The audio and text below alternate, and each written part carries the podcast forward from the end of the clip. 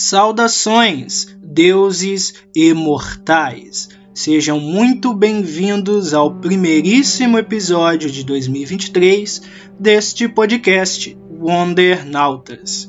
E o tema de hoje vai conectar dois produtos que parecem que não tem nada a ver um com o outro, que é o anime mangá Bleach e o reality show mais famoso do Brasil, né? Big Brother Brasil, porque juntos nos últimos tempos que eu estou consumindo esses produtos, também outras coisas, mas principalmente esses dois produtos me fizeram pensar sobre a solidão. Escuta aí que lá vem história. E claro, depois dos recadinhos e depois da vinheta.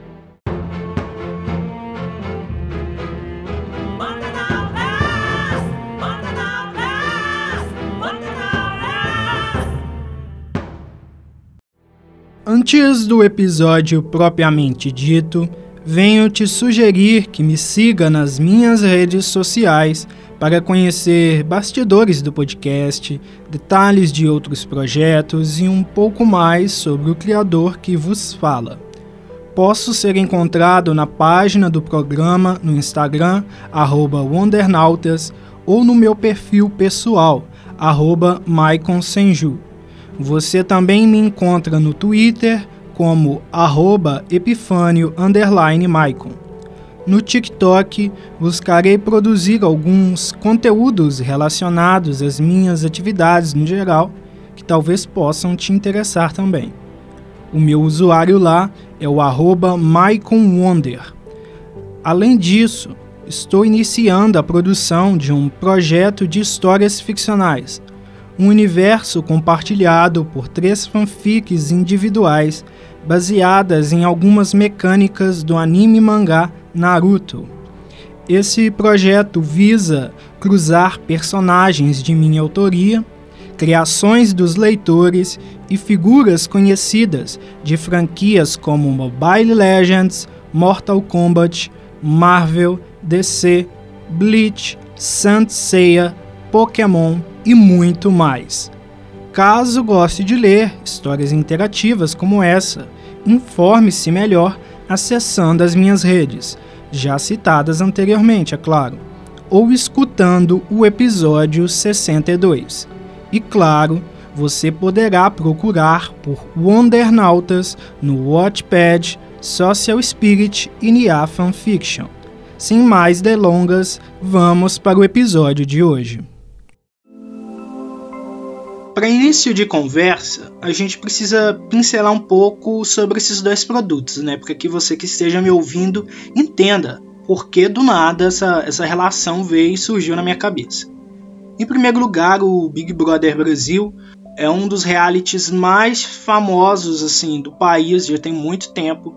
Então é um produto que foi se modificando ao longo do tempo, porque hoje é um produto muito diferente. Hoje existe é, a divisão de participantes entre pipocas supostamente anônimos, pessoas anônimas, e camarote, que são supostamente as pessoas mais conhecidas, artistas, influenciadores digitais, é, pessoas que são conhecidas, sei lá, no esporte, na música, coisas assim do tipo, sabe? Pessoas que são conhecidas é fácil de entender porque qualquer coisa que dure tanto tempo vai sofrer transformações, principalmente quando a gente está é, levando em consideração que todo produto cultural tem alguma conexão com a sociedade. Por isso que eu faço esse podcast aqui. Não é uma coisa avulsa, tipo assim, ah, eu invento pautas para poder discutir sobre um, um, uns produtos aleatórios que consumo, filme, série, sei lá o que. Não, tem alguma conexão porque tudo isso está inserido em uma sociedade, né? Então tem um contexto, um contexto de época, um contexto de discussões que acontecem ao redor desse produto, um contexto também referente a quem produz esse material, quem participa, quem consome. Então são várias questões diretamente ligadas à sociedade. Então agora a gente fala um pouquinho do BBB, eu vou falar um pouquinho de Bleach. Bleach é um anime mangá que já tem alguns anos, ele é da autoria do mangaka Taichi Kubo. Ele é um produto ali do, do Japão, né? Como Naruto, Senseiya, Fairy Tail, Inuyasha e vários outros animes e mangás que são relativamente conhecidos. E Bleach fez um grande sucesso o anime ali no final dos anos 2000 e no início dos anos 2010, se não me engano, acho que por aí mais ou menos. Só que esse anime ele não foi totalmente encerrado naquele período. Faltou o arco final da história do mangá, do, do quadrinho japonês, que eles não adaptaram para anime se eu não me engano, ficou uns 10 anos sem, sem simplesmente as pessoas pensarem que o anime voltaria. Eu mesmo, eu assisti durante a minha fase no ensino médio e eu nunca imaginei que Bleach ia de fato retornar algum dia. Mas o fato é que retornou. Agora no ano de 2022, no final do ano, novos episódios saíram referentes ao último arco do mangá que não tinha sido adaptado para animação. Eu pensei, nossa, eu preciso consumir Bleach porque é um anime forte forte, é uma coisa que tá mainstream, as pessoas estão comentando e eu gostava, eu lembro que eu gostava. Então vamos trazer para cá, pro podcast, pra gente falar algumas coisas, relacionar com algumas outras coisas também. Só que aí eu fui percebendo que eu não me lembrava de quase nada da história, porque eu consumia uma época que eu já, já estava maior, eu estava no ensino médio, eu tinha outras questões, outros problemas, outras coisas que eu estava vivendo naquela época, então não foi uma coisa que marcou tanto a minha memória quanto animes que eu via quando eu era mais criança, e que eu via repetidas vezes, porque passava na televisão o tempo todo, ou porque eu tinha CDs e DVDs com, com os animes, ou tinha no computador, enfim. Eu não me lembrava tanto das coisas de Bleach, eu me lembrava de coisas pontuais, eu me lembrava mais ou menos de quais personagens eu gostava, de quais não.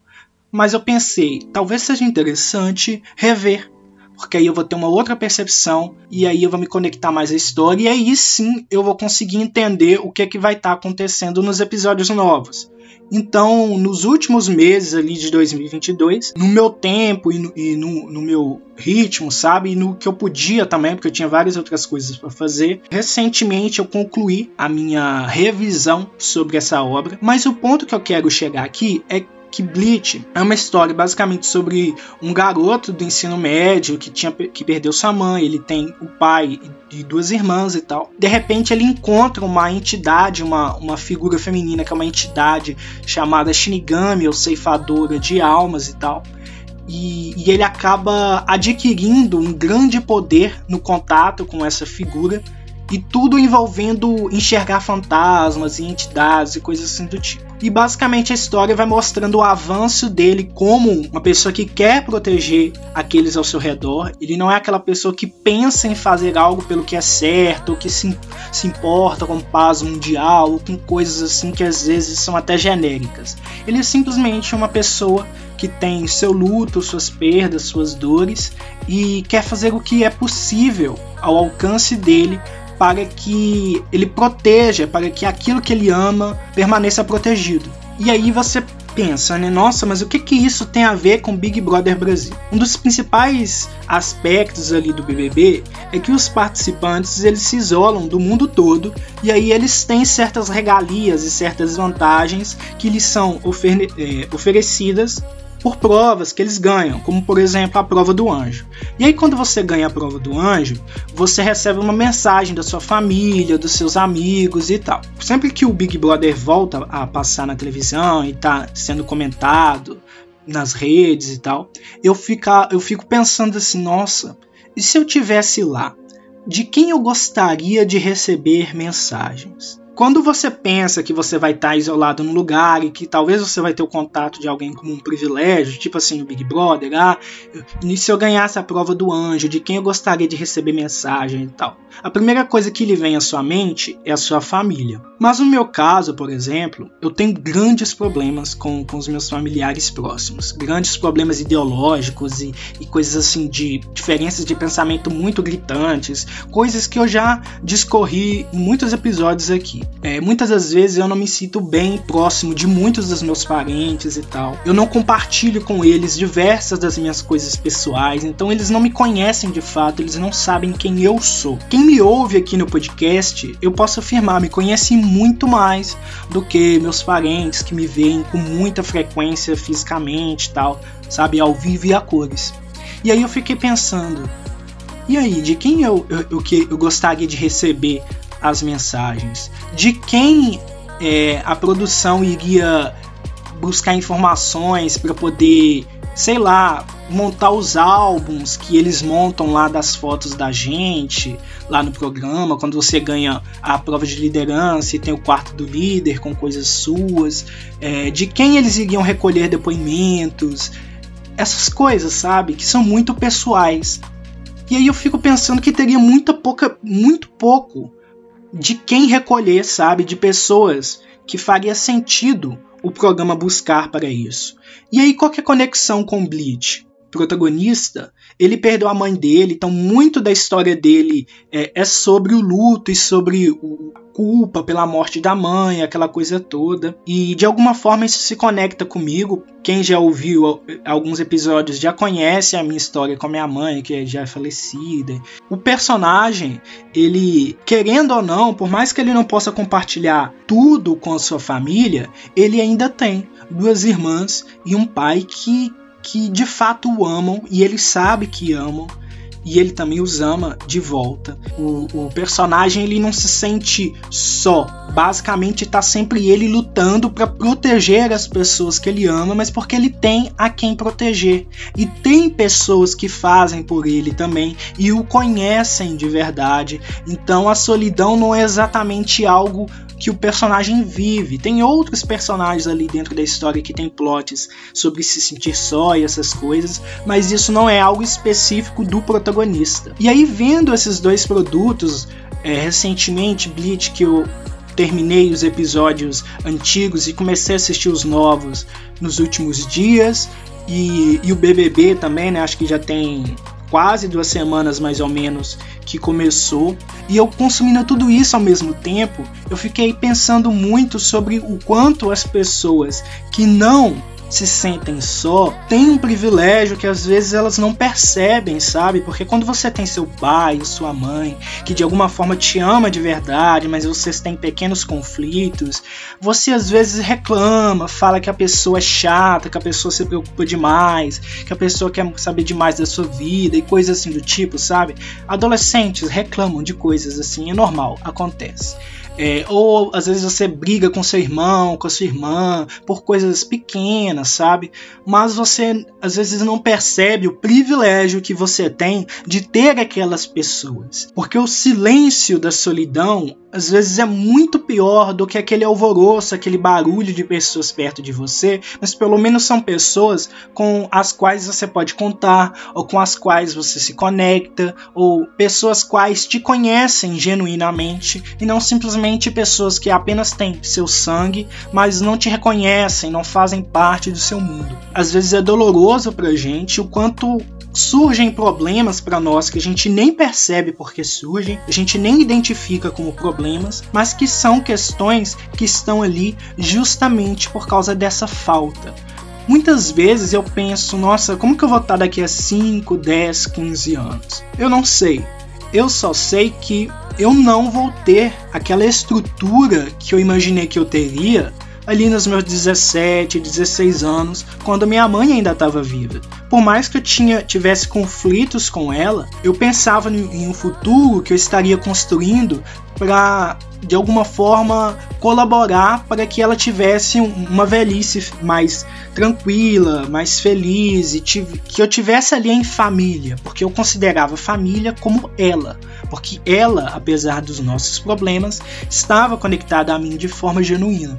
Como que às vezes a gente não percebe os privilégios que a gente tem de ter pessoas ao nosso redor que nos amam de verdade, que nos aceitam, indiferente das questões que a gente possui, que nos entendem ou que buscam nos entender, buscam nos compreender e que nos apoiam ali nas diversas coisas que a gente precisa de apoio na nossa vida. Muitas pessoas se sentem só por diversas questões, às vezes de identidade de gênero, de sexualidade ou até mesmo por uma questão racial. Você que tem aí alguém que te conhece de verdade, que te ama de verdade, uma relação genuína, recíproca, alguém que você imagina que com certeza te mandaria o recado por você ganhar a prova do anjo no BBB, sabe? Ou que alguém que de alguma forma está ali com você de forma semelhante ao que ocorre com o protagonista de Bleach, o Ichigo Kurosaki. Se você tem isso, então você é privilegiado, porque nem, te, nem todo mundo tem isso. A solidão muda a forma como a gente enxerga o mundo e muda até mesmo a, a, a coragem que a gente tem para enfrentar certas coisas, porque certas coisas é muito difícil da gente ultrapassar e vencer estando só. E quando a gente tem alguém do nosso lado, a coisa muda, sabe? É uma outra situação. Era isso que eu queria trazer, falar sobre o quanto às vezes a gente não percebe o peso da solidão, mas as pessoas, né, vocês entre vocês aí, que tem alguém de verdade com vocês, uma pessoa que vocês consideram, uma pessoa que te conhece genuinamente, como que às vezes você não dá valor para isso, até que em algum momento você perca o que você tem de alguma maneira. É isso, né? Espero que tenham gostado do episódio de hoje e que a glória de Gaia esteja com você.